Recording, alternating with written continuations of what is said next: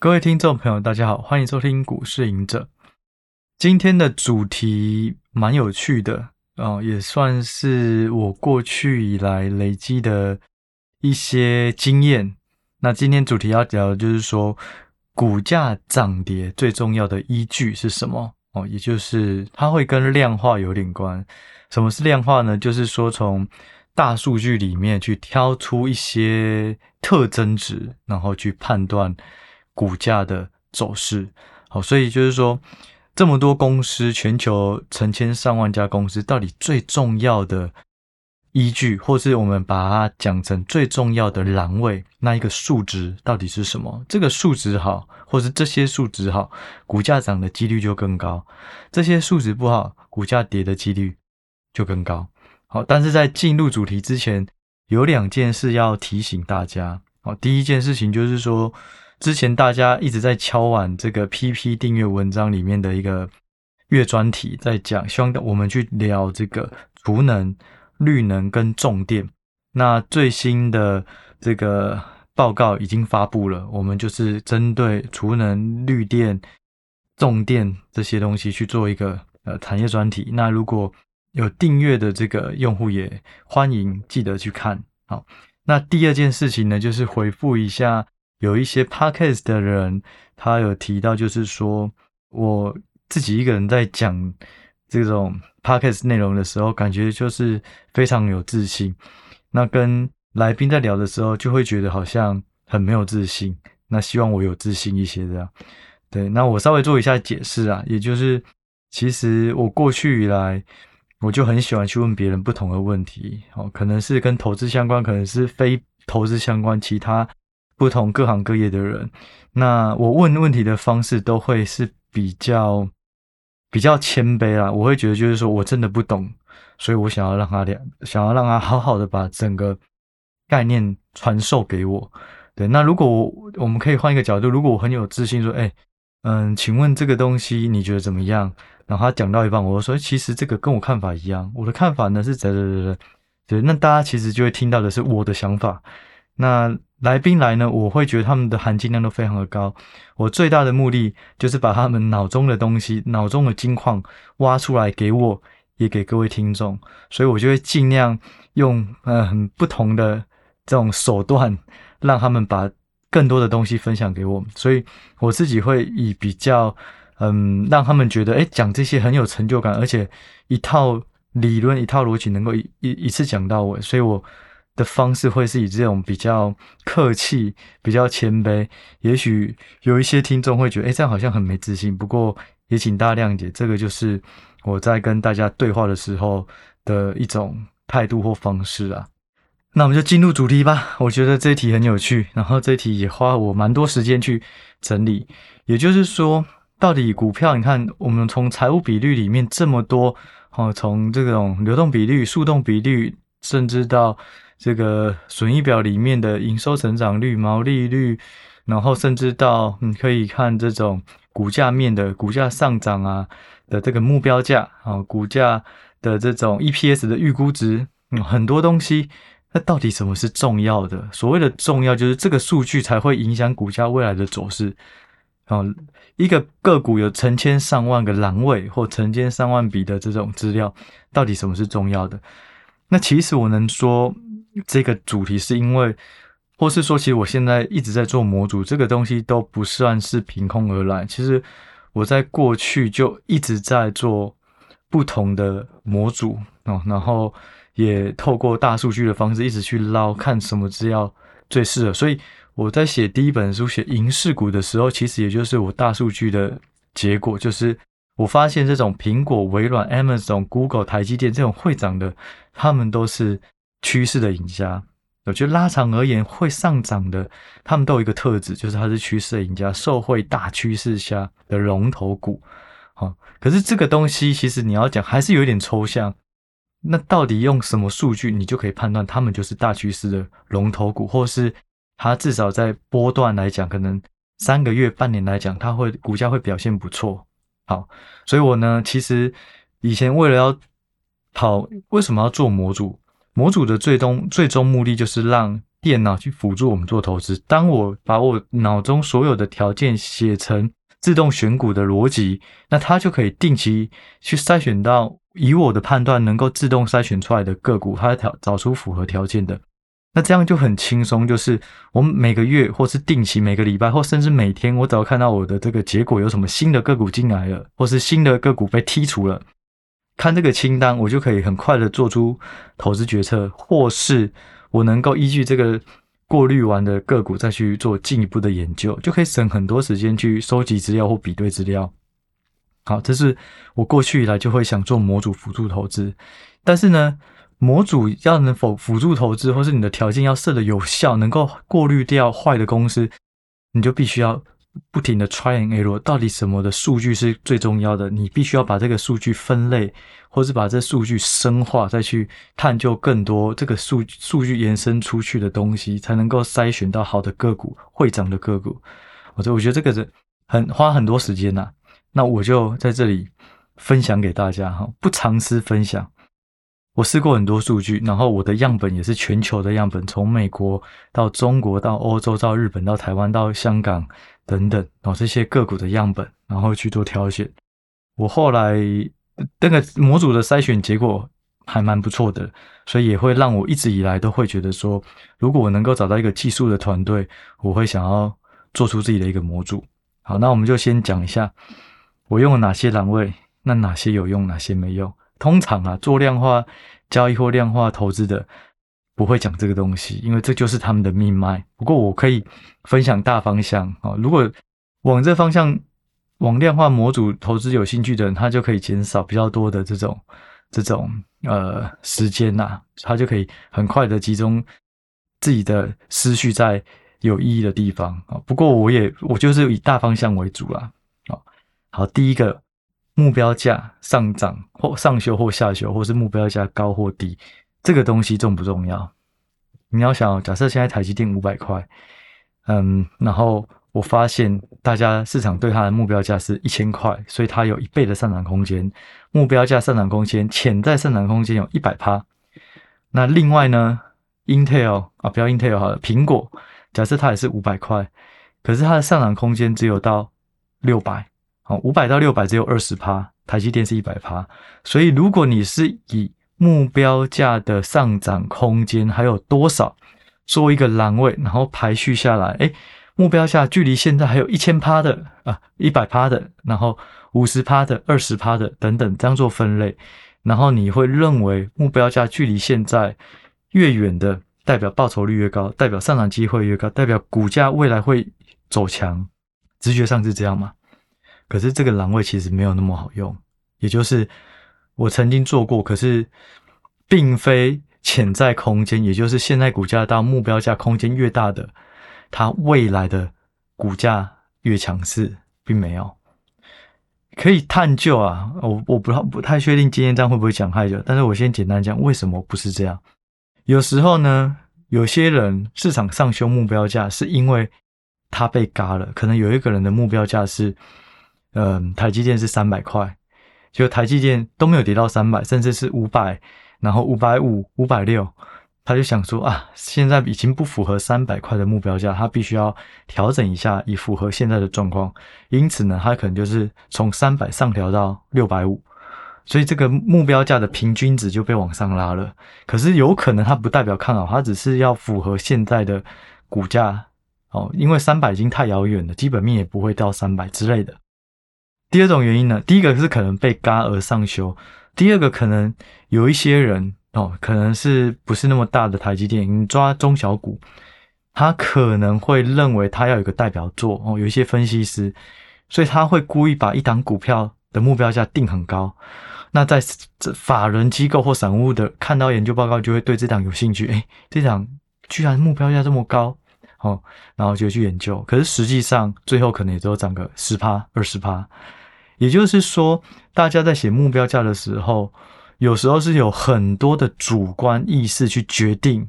就是大家的 EPS 可能预估的都差不多。可是呢，我认为台积电，好，假设大家都估三十块，那六百块就是二十倍啊。假设普遍台台积电都拿二十倍去乘上 EPS 三十块，就是六百块目标价。可是有些人很主观，认为台积电趋势非常的稳定，非常的明确，因此呢，我要给它三十倍。可是一，一旦给三十倍，再乘以三十块，它就不是六百块了，它是九百块。所以目标价会掺杂很多不同的因素，导致我曾经试过，就是以目标价去收集目标价的平均值，然后去看现在股价距离目标价越远的，把它放到排名越前面。可是股价并不是正相关，也就也不是，也就是说，所谓正相关，就是说不是空间涨幅潜在空间越高的股价的走势就会越强，没有这样哦。这是第一个破解大家迷思。可是说说真的，就是说，以下这些数据其实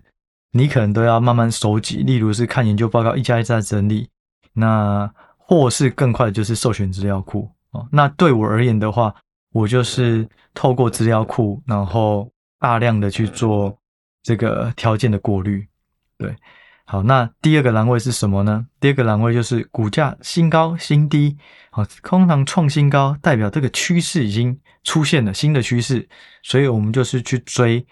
高价股啊。股价一直很强的，我就把它分数越高，也就是动能越强；股价一直很弱的，我就把它分数越低，就是动能越弱。说实话的，嗯，可能十年前吧。啊，我曾经有回测过。的确，股价创新高的，你把它变一个投资模组哦，一个投资组合哦，每个月都筛选出最近股价最强的，把它可能前前五十档或前一百档，哦，拿去跟这个股价很弱的去做比较，发现上涨的股票这些，把它变一个投资组合，它的长期的绩效真的是不错。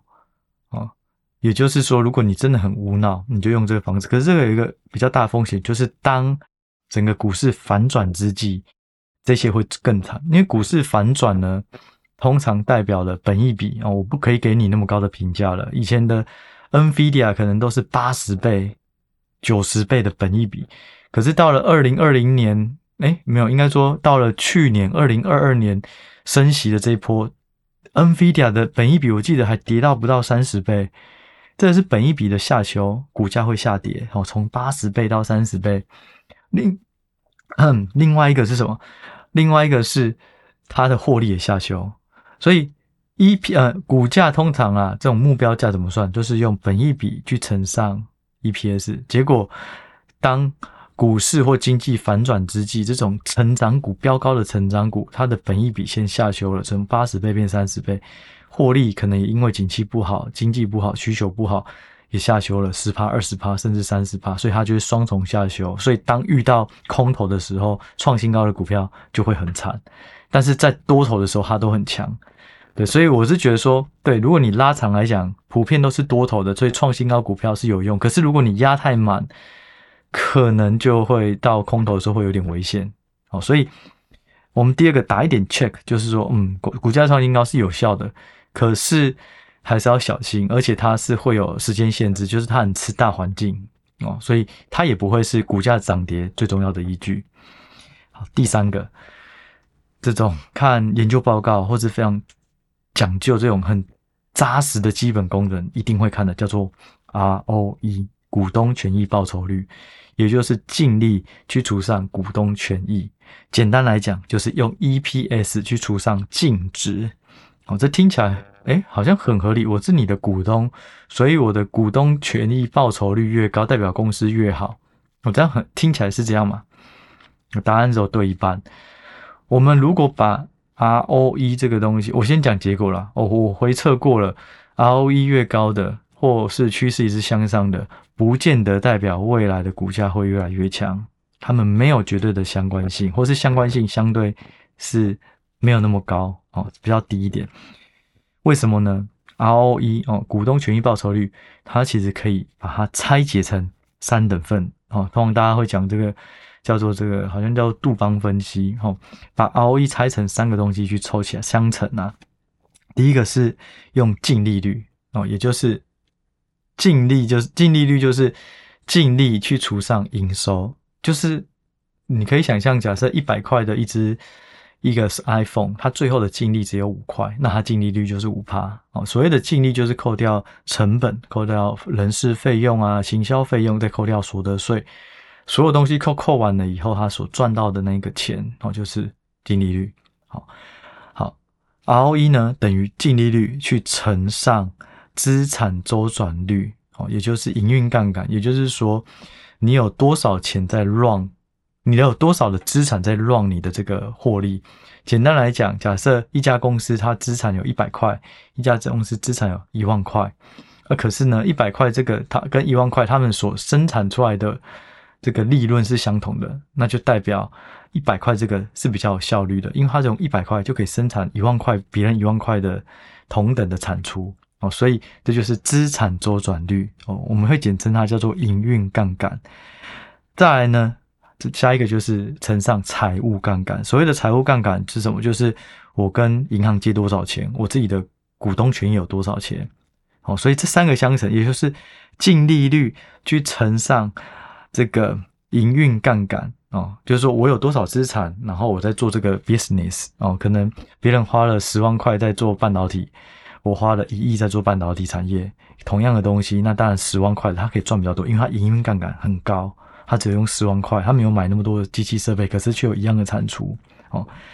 当然，这个十万跟一亿差太多了，这举例而已。那再就是财务杠杆，财务杠杆就是我财务上、财务面上的，我借了多少钱去做这个生意。也就是说，ROE 它有可能是有两个杠杆所堆高的，一个是我花很少的资产、资本，或是说资产去做一件事情，并且呢，我大量借钱，这两个就会把 ROE 冲很高。所以这一件事情不代表 ROE 就是对的，只有净利率这个东西是比较合理，就是净利越高，其实一家公司它的股价长期会越好。可是杠杆开越大的，不代表股价一定就会往上走。当遇到景气反转，或是竞争对手对手出现，其实都会有很大影响。这就是 ROE，因为太多人都觉得 ROE 是很好的长线投资的一个参考的。财务指标，我曾经也这么觉得，所以我也拿这个数据去跑。那跑完以后发现奇怪，跌破眼镜，居然不是 ROE 越高的股价长期越强。哦，本来想说很多公司可能这五年 ROE 可能从十趴、十点五、十一、十二、十三、十四、十五慢慢上来，那股价肯定也是慢慢上来，结果没有。哦，所以我分析过后，就像刚刚提到的，因为 ROE 股东权益报酬率本身可以拆解成三个东西，后面两个财务杠杆跟营运杠杆，其实这两个它可以，嗯，不一定要让一家公司状况很好，但它就可以拉高它的 ROE。透过就很很简单嘛，就是大家假设只有一百块，我们我们都买同一只股票，都赚了二十趴，可是我这个钱是借来的，我杠杆比较高，我的报酬率就不是二十趴，我就比你高了。可是实际上不代表。我比较好，我只代表只代表我冒的风险是比较大的，因为我去借钱，你没有借，好，所以给大家一个普通的概念。好，再来第四个，这个又更进阶一点的，很多人会去看一个叫做自由现金流量，也就是一家公司它能够动用到的资金，当资金越多，因为有一个模模型，就是说未来的资金。一家公司的价值等于多少？哦，很多人就会用这个自由现金流量，也就是说，未来的现金每一期我能收到多少，我就把它折现回来，把未来每一期都折现回来。所以，当你未来的现金越多，这家公司它的股票的价值就越高。好，所以这就是自由现金流量。我觉得自由现金流量是一个很好的数据，但不是代表这个数据会跟股价涨跌有绝对关系。所谓的很好，是因为当你要不要看，当你要看一家公司它的营运状况如何，它的资金流有没有问题，其实 free cash flow 也就是自由现金流量就是一个很好的工具。可是它是来判断有没有公司有没有问题，可是它没有办法来判断公司会不会涨。哦，所以这也是，嗯，我不过这个这个栏位，就算它不是用来用来判断股价涨跌，可是我后来。我我那时候在做的时候啦，在选股的时候，我还是有把这个数值拿来当做过滤用的哦。好，那再来呢？大家这个是散户比较常发生的，大家会看过去的成长率哦，过去五年成长都在十趴以上，然后或者说过去的毛利率都在二十趴以上，甚至五十趴以上。那现在来挑它的股票，它未来一定会更好。不会哈，绝对不会，这是非常大的迷思。因为过去的表现不代表未来。我们就以航运来讲，二零二零年的那时候，航运三雄爆发力多大？现在回头看呢，因为过去的数据终究是过去。如果你是有产业景气循环的，你就是在循环的高点的时候，你会觉得哇，这个数据好美好。可是接下来就反转了。所以看过去不代表能够反映未来。可是比较可悲的，也就是说，目前普遍的散户能够使用到看到预估数字的，嗯，网站或模或 App 真的是不多啦。哦，所以这也是我在这一次，嗯，正在做模组，我觉得最重要其中一个就是一定要分享预估数值哦。你就算什么都不会，你至少有预估数值可以参考，它是未来会赚更多，或是赚更少，而且。嗯，我也希望能够提供的是预估数值的变化，也就是这个预估数值，本来台积电大家预估赚三十块，诶，可是过了一季以后，大家发现台积电很好，从三十块上修到三十三块，这个东西也很重要，因为它代表的是一个基本面的即时性的变化啊，这也是预估数值的变化，我觉得这超重要，法人几乎都会看，至少我以前在法人我都很重视这数值啊，所以这个也会是这个，我目前正在。正在开发的这个模组里面会有的，我顺便回答一下好了，就是说，其实这阵子以来都有人在问说，哎，到底模组怎么会开发？我那时候有填你的问卷，可是好像现在都没有什么声音啊。其实填完问卷以后，我们那时候有提供一个开发进度追踪的赖群组，然后大家都在里面讨论很多东西，我也会把一些构思或我未来想要做的东西提供给大家。那其实很多人有提供很多不错的意见。简单来讲呢，目前这个模组还在开发，最快最快应该是在七月中的时候会推出哦。最快的话啦，已经延后一个月了。本来想说六月就可以做得出来，不过实际上还有很多细节，而且我们还会做回测，去看到底有没有什么问题哦。所以可能是七月中。那这个模组里面呢，其实最重要的东西就只有两个，嗯。就是选择好的股票，也就是我们现在在讲的什么股票、什么东、什么栏位是最重要的，它可以决定这家公司未来的涨跌。然后选择好股票。第二个是选择好的价位。所谓的好的价位，就是说啊，如果你觉得台积电很好，可是六百块或七百块台积电是好的投资机会吗？不见得。所以我们会搭配本益比位阶，看本一笔的状况。然后如果本一笔太高，还是就先。暂停，先冷静一下，等到便宜的时候再说。第二个，会以技术的支撑压力去判断一个走势哦，这个价格的通道，然后去判断适合的、比较适合的价位的进出时机啊。所以这个 app 虽然后面有很多东西结合我过去的一些经验，不过实际上我希望它呈现的是数据，非可以用到预估的，并且在使用上也非常简单。好，不过这个也不是今天的重点，我们就继续再讲。啊，下一个栏位啊，嗯，我们刚讲到，就是说过去的这个成长率啊、毛利率，其实只要是过去的数值都没办法反映未来，甚至无法反映股价，代表会涨或会跌。下一个，超多纯股族会看的就是殖利率哦，大家都觉得啊，殖利率很高，所以我要买。可是事实证明，回测的结果，殖利率很高的，不见得股票会涨哦，这个真的是完全没有。很就是无几乎无关啊，哦，殖利率归殖利率，哦，殖利率越高不代表这个涨的机会越大，哦，但是哦，但是这又真的是一个小大秘诀，不是小秘诀。嗯，我观察这么多哦全球的股市里面啊，殖利率其实有一个参考性，就是如果嗯嗯，不能说殖利率，应该说现更精确讲要讲现金股利。如果现金股利它能够稳定增加配发的，通常长线的股价都不错哦。但是这个长稳稳健配发，也就是说我今年配两块，明年配二零二二，和二配二零二四、二零二八三块，慢慢上来。但这有一个前提，就是它的获利跟着现金股利一起上来的，而不是我只有赚两块，然后我配两块。我还只有赚两块，我去配二点二，好，不是这样，是现金股利跟着这个 EPS 一起上来，因为我赚那么多钱，我才可以配给你嘛。我没有赚那么多钱，我配给你还那么多，我就是要去借钱，代表这家公司状况不好。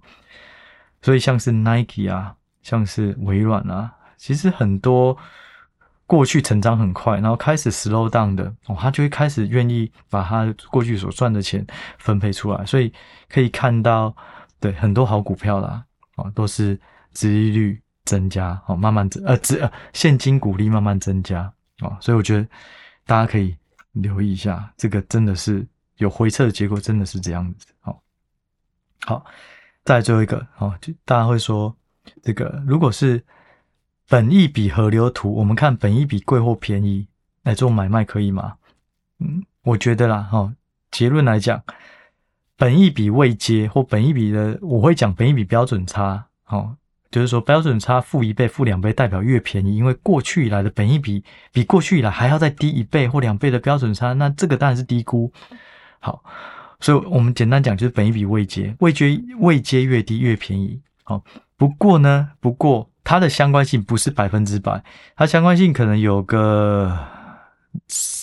接近三四成吧。哦，我们通常说高度相关，就是超三成到六成之间的相关性啊。我印象中是这样啊。哦，所以就是说它是有一定的相关性，可是不是百分之百。也就是说，我我之前有提过，有一集就在讲价值陷阱嘛。有些本益比位阶低哦，本来是零倍变成负零点五，变成负一倍，你就觉得好便宜就买了，就它变负一点五继续跌，负二，就后来发现一次性的下修，本一比从负二直接跳到零啊，因为本一比的公式的关系，本一比的分子是股价，分母是 EPS，所以股价下跌的时候分母越低，所以你会觉得哎好便宜，可是实际上等到真正财报出来以后，EPS 下修。可能从五分母是五好了，变成三或变成二，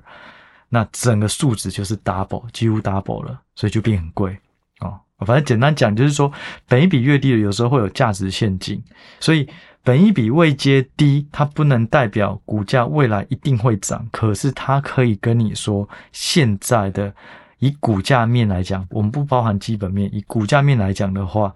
它不贵。所以呢，本一比位阶只能告诉你。现在的价位贵或便宜，可是无法保证现在便宜，未来一定会上涨，所以要搭配基本面。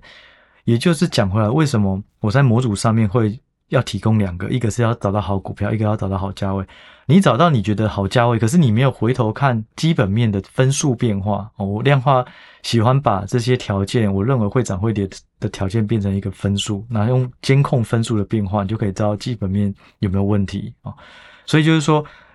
价位便宜，你同时要搭配你的基本面不能恶化太多哦，总分不能掉太多。那这样的话，你才能代表这档股票是真的是便宜，因为它基本面没有变差，甚至变好。可是本一笔未接，本益比本一笔的倍数很便宜。哦，好，所以刚上述讲的呢，我再帮大家复习一下，也就是说。目标价空间越大的，不代表哦，就是说现在潜在上涨空间距离分析师目标价越大的，不代表它上涨机会就会越高。第二个，股价创新高的，通常的确股价动能比较强，股价也会比较强。可是要小心，它很吃大盘环境一个反转，因为通常都是涨多涨少跌多嘛，缓涨急跌。所以你赚到这种创新高的时候，它一定也是涨一波了。可是它只要一跌，就可能会跌破你的成本哦，所以它很吃环境，要小心。第三个 ROE 呢？ROE 里面，ROE 也就是股东权益报酬率，其实不见得跟股价有完全的相关性。长期来看，因为最重要的是它后面有营运成本、营运杠杆跟财务杠杆，那都跟杠杆相关，跟公司的本业无关。那净利率反而是有比较有关系啦。第四个呢，自由现金流量只能代表这家公司的流动性好不好，不代不不能反映这家公司基本面会不会好，股价会不会涨。再来，过去的成长率、过去的毛利率其实也都没有太大的关系，跟股价上涨跌。在，殖利率没有关系，可是现金股利递增，哦，长期来讲这个是会有点关系，这种股票通常会不错。那最后一个啊，本益比标准差。通常会有关系，可是还是会有一些漏网之鱼，就是本一比越低，结果价值陷阱出现，哦，越跌越多，越跌越多。如果忘记什么是，或是不清楚什么是价值陷阱，欢迎往前几期去听哦，价值陷阱的这个概念哦，所以本一比标准差它只能告诉你现在是相对过去股价而言，以股价的角度贵或便宜，可是没有办法用基本面来告诉你现在是值得买还是值得卖，它是好股票，它的基本面有没有变好或变差哦？好，那到底什么是最重要的最重要的栏位影响股价的呢？简单来讲，就是我们刚刚讲到，其实有一点类似啊。过去成长率跟过去的获利状况没有办法代表未来，但如果是未来的成长率跟未来的获利状况，它是某个程度就可以代表未来，因为股价反映未来。一家公司要增值，要就像货币一样，货币要增值哈，或者一家公司要增值，一定是它本身的条件变好。那本身条件变好，当然不外乎基本面、技术面、筹码面。基本面来讲，就是未来的成长性、未来的竞争力更好哦。那以以以量化来讲，我们就会看预估数值的变化，看这家公司简单来讲会不会更赚钱哦。那可是这个也要小心，就是说，如果是有一次性的因素，例如汇兑大贬值哦，然后它有一些汇兑的差异，或是卖场。或是卖一些股票，导致它的获利增加，那这又是另外一回事。这个就不是，就算预估，就像台化，台化好了，我记得好像他有一阵子在卖阳明，就搞不好那一季让他赚很多钱，预估他预估往上修。可是要小心，如果它只是一次性的，不会复制，那这个没有用哦。这种东西就不要再去追了。好，好，这就是我的秘诀啦。好，然后另外就是说，我觉得有一个很重要的就是。可是跟刚讲的都没有关系，就是股东。一家公司要好，除了获利要很好以外，其实还有一个很重要，就是说，就获利它其实有很多面向，然后包含营收、包含毛利率、包含盈利率，好，包含各种东西去判断它的获利会不会好。所以其实没有那么简单。就算是觉得，哎，对，这家公司获利会好，其实它有很多层面。你从直性来讲，它获利会好，是因为它产品变更好，是因为它竞争地位变更好，是因为它的。可能技术提升，专利更多，这个就是直性，它的护城河增加。所以老实说啦，它如果有量化挑选出来，其实你也可以再去看它背后这些直性研究是不是能够去支撑。如果是这个胜率又再提升一次的，好。但是呢，就是说我们有一个很重要，就是我们常常讲，都你要看一家公司，你就要看它的领导人是谁。好，领导人要怎么看？好，通常就是。就是看创办人、CEO 等等，所以呢，我们会习惯看习惯，不能说我们啊，我自己会习惯看他的大股东是谁。如果他的大股东是管理阶层，或是这家公司的灵魂人物，那我觉得就很加分哦。所以前十大股东，其实大家也可以去留意哦。这就是小秘诀啦哦。如果前十大股东的分散程度，或是呃，就是说，本来这家公司有三成或是前十大股东，后来变成只有十五趴，那你就要小心，就是最了解公司的这些大股东，他的持股下降，是不是代表没有那么好了哦？所以这个就题外话分享给大家。当然啦，就是说你要判断一家公司它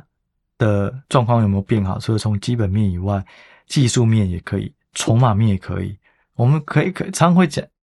有一种逻辑，就是说有一家有一些公司它变好了，可是股价没有涨很快啊，那是因为资金还没进去，那就筹码面的问题。那是因为有可能是因为它的技术还在下面哦打底，可是当你现行突破跳空，很多人注意到了哦就进来了，所以基本面它是最核心的东西，一定要变更好。那接着技术。筹码都有可能是一个辅助加分效果，哦让这只股票可能动能又更强哦。所以，嗯，我自己的模组啦，除了基本面考量，我也会有技术面、筹码面的分数哦，以免说只有太注于专注于基本面。基本面的缺点是什么？就是说它的更新频率太久，最快就是月营收哦，月营收也也是一个月一次。那再来正常就是季报，一季三个月才一次。可是股价每天都变动，所以有时候呢，比较好就是说，预估数值就是当分析师写了报告以后，可能他今天有一个法说会，他今天有一个拜访行程，分析师写完报告，在大数据里面就会看到他对于这家公司的平等，而变得是更正面，他的财务模型是上修或下修，就可以去反映到模组里面的基本面。可是这个频率还是高，很比较长一点，所以如果你能搭配技术筹码一起去做自动的过滤过滤筛选，其实效果就会更及时啊！哦，所以这是我的方式。那这一集也希望。